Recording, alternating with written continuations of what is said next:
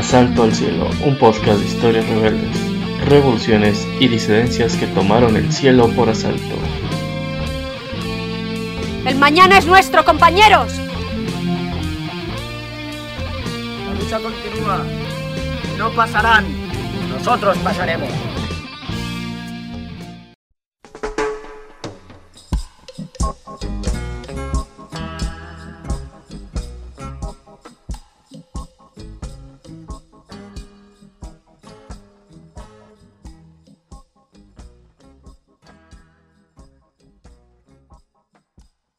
Bienvenidas y bienvenidos a otro episodio de Asalto al Cielo, su podcast de historias rebeldes, revolucionarias y disidentes. En esta ocasión les hablaré de una rebelión de esclavos en Jamaica que ocurrió el 25 de diciembre de 1831 y que por su cercanía con las fiestas de Sembrina es conocida como la rebelión de Navidad. Las revoluciones y las rebeliones llegan cuando los opresores menos se las esperan, cuando las condiciones de explotación son insoportables, a veces son tan insospechadas que aparecen espontáneas, pero en la historia nada es casualidad, y la revolución es un fantasma que siempre vuelve para cobrar venganza por los crímenes de los explotadores, a veces tarde o a veces temprano, pero los pueblos oprimidos y subyugados siempre encuentran el camino de la revolución.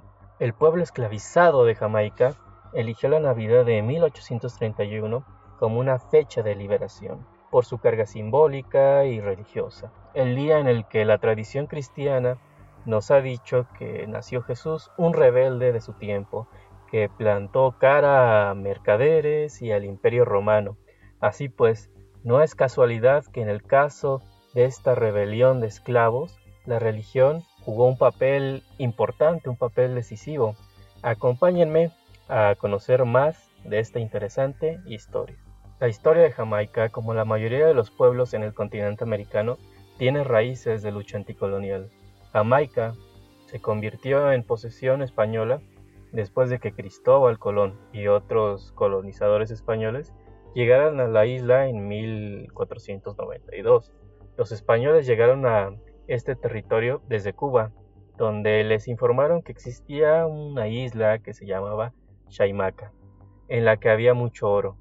Los españoles se llevaron una desilusión cuando llegaron a este lugar y descubrieron que no había oro. El fin del dominio español de la isla vino después de varios ataques de piratas y de tropas inglesas. Fue así como Después de varios ataques contra los españoles y la población local, los ingleses finalmente tomaron posesión de la isla en 1655. Como posesión británica, Jamaica tenía extensas y fértiles tierras, pero carecía de suficiente mano de obra tras la destrucción de la población indígena por enfermedades, guerras y esclavitud. Por eso, una vez que los británicos gobernaron la isla, se apresuraron a llevar a miles de personas esclavizadas desde África. En los primeros 200 años de dominio británico, Jamaica se convirtió en el mayor exportador de azúcar del mundo. Este territorio produjo 77.000 toneladas al año entre 1820 y 1824. Este nivel de producción jamás se habría logrado sin la mano de obra esclava. Jamaica era una isla sostenida por la esclavitud. Se estima que para inicios del siglo XIX, 9 de cada 10 habitantes de esta isla eran esclavos. El sistema de gobierno era autoritario, la población esclavizada no tenía ningún derecho a libertad, dependían completamente de los propietarios británicos, que bueno, en su mayoría pues tenían propiedades y grandes extensiones de tierra para el cultivo de caña de azúcar. Además, los propietarios británicos violaban constantemente a las mujeres esclavizadas. Y bueno, la religión también jugó un rol importante en Jamaica. El régimen británico, que era sustentado en la mano de obra esclavizada, al mismo tiempo dio paso a la evangelización religiosa. Esto puede ser visto desde distintas formas, desde distintos puntos de vista o ángulos. Tal vez el régimen británico quería mantener en tranquilidad a la población esclavizada y por eso dio paso a la evangelización. también pudo ser parte de un proceso paralelo en el que la religión y la política iban de la mano, siempre y el cristianismo buscaba expandir su fe por todos los rincones del mundo, en contubernio con los imperios esclavistas. O bien los esclavistas al final de la jornada se sentían mal espiritualmente y querían ganarse un lugar en el paraíso mediante la evangelización de los esclavos. Pudo haber sido cualquiera de estos elementos o la mezcla de todos, pero lo que sabemos es que la religión llegó a Jamaica y que a diferencia de la Nueva España o del Virreinato del Perú, donde se difundía el catolicismo, en la isla se difundió una, una rama del cristianismo que se le conoció como protestantismo, esto por ser un territorio del Imperio Británico. Recordemos que en Europa, a raíz de la Reforma Protestante en el siglo XVI, encabezada por Martín Lutero, hubo un movimiento religioso político que cuestionó las prácticas y la hegemonía de la Iglesia Católica. Fue así que para el siglo XIX uno de los imperios que más impulsó y apoyó al protestantismo pues fue el Imperio Británico esto pues es el resultado, nos da pues una pista de por qué en Jamaica se difundió pues esta rama del cristianismo y no del catolicismo como en la Nueva España. En Jamaica las iglesias más importantes que llegaron con los británicos fueron los bautistas, los presbiterianos, la iglesia metodista y la morava, donde los más progresistas pues eran los, los bautistas que enseñaron a leer y a escribir a través de la Biblia a la población esclavizada e incluso compartía noticias e información de Europa. Todo esto pues va a ser muy importante para, para la rebelión. Hay que tenerlo en, en cuenta para más adelante. La iglesia bautista se apoyó en algunos esclavos para que las labores de evangelización y de difusión de la Biblia eh, fueran pues expandiéndose cada vez más, a los cuales se les asignaba el rol de predicadores a estos esclavos que eh, este, apoyaban a los bautistas, pues eran predicadores. Y a diferencia de los demás esclavos, estos predicadores podían recorrer las distintas plantaciones de azúcar en Jamaica y difundir la religión y predicar la Biblia. Esto fue importante para la rebelión en Jamaica porque fue a través de la lectura de la Biblia y su interpretación desde el punto de vista de los esclavos que la población oprimida obtuvo herramientas ideológicas que eh, dotaron de fuerza a la, a la rebelión y a las ideas de emancipación.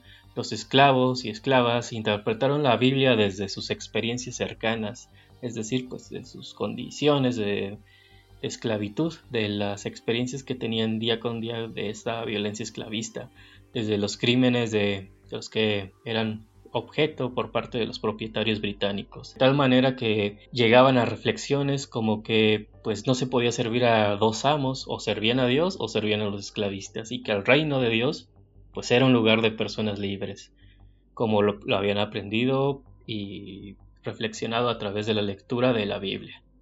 Fue así como la religión con su interpretación rebelde se expandió por toda la isla. De plantación en plantación, de la boca de predicadores esclavos como Sam Sharp, que fue una figura muy importante en esta, en esta rebelión jamaiquina. Y seguramente pues esta interpretación rebelde de la Biblia ocupó espacios donde los esclavos y esclavas sociabilizaban, como sus comunidades o las conversaciones entre personas conocidas, entre las amistades, e incluso pues ocupó esas conversaciones que se tenían en los, en los hogares de, los esclavos. Sam Sharp, junto con otros esclavos y esclavas que simpatizaban con las ideas de emancipación, persuadían a la población de distintas plantaciones para que juraran sobre la Biblia a unirse a la conspiración de una rebelión contra los británicos. En un inicio esta conspiración pues era por la vía pacífica.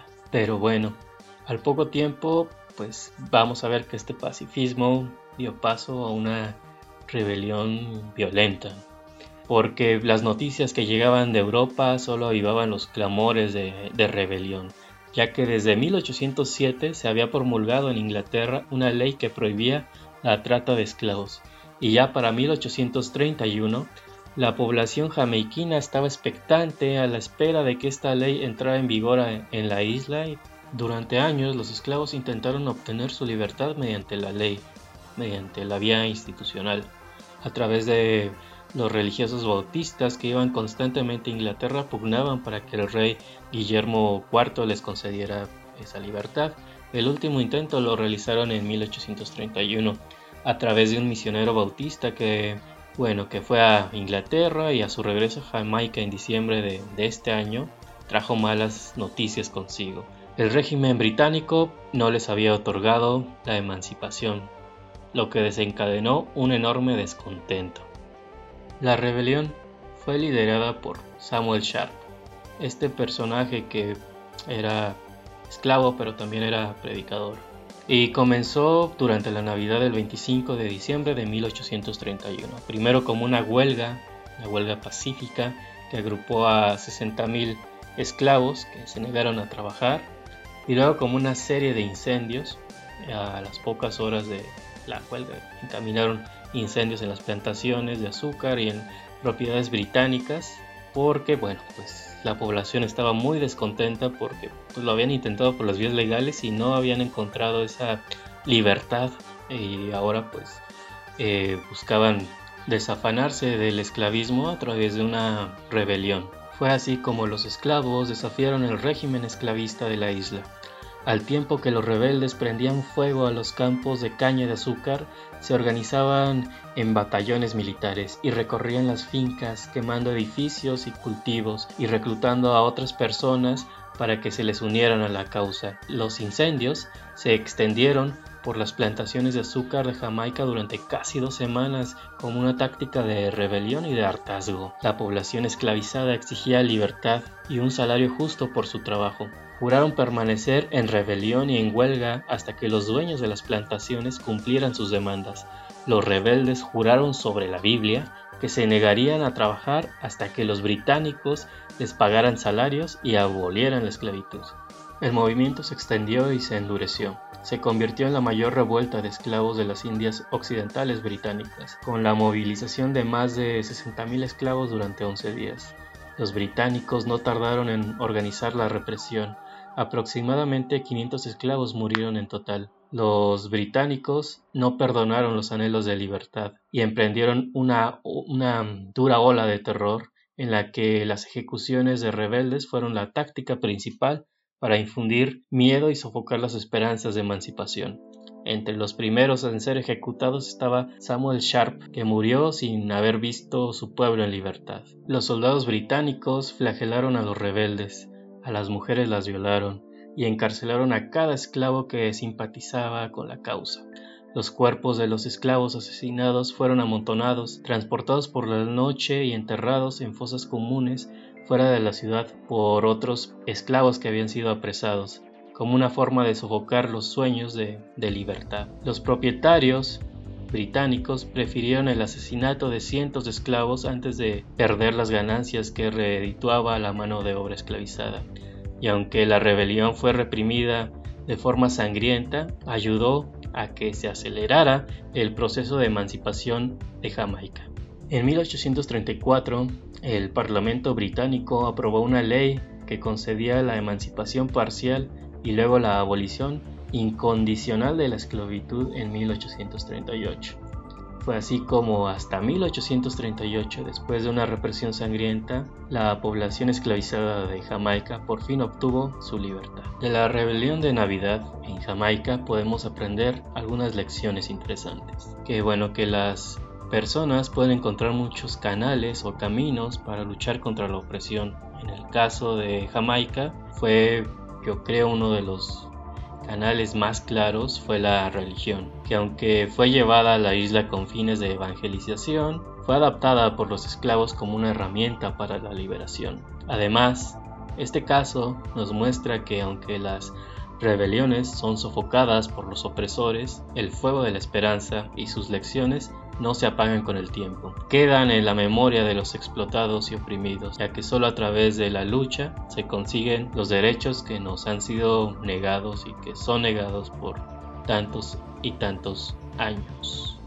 Y bueno, ahora que se acerca Navidad, una fecha asociada en época actual al consumismo, a la compra acelerada de mercancías, conviene traer a la memoria esta rebelión que trató de darle otro significado a la Navidad, a esta fecha que para el cristianismo es tan importante. Hasta aquí terminamos el episodio de esta semana. Se despide de ustedes Cristian García, su historiador de confianza. No olviden compartir este podcast con tus contactos, con sus amigos y seguirme en mis redes sociales que están en la descripción del podcast. Agradeceré sus comentarios y reseñas en las distintas plataformas. Recuerden que estamos en Spotify, Amazon Music, Apple Podcasts y Podimo. Nos escuchamos en el futuro.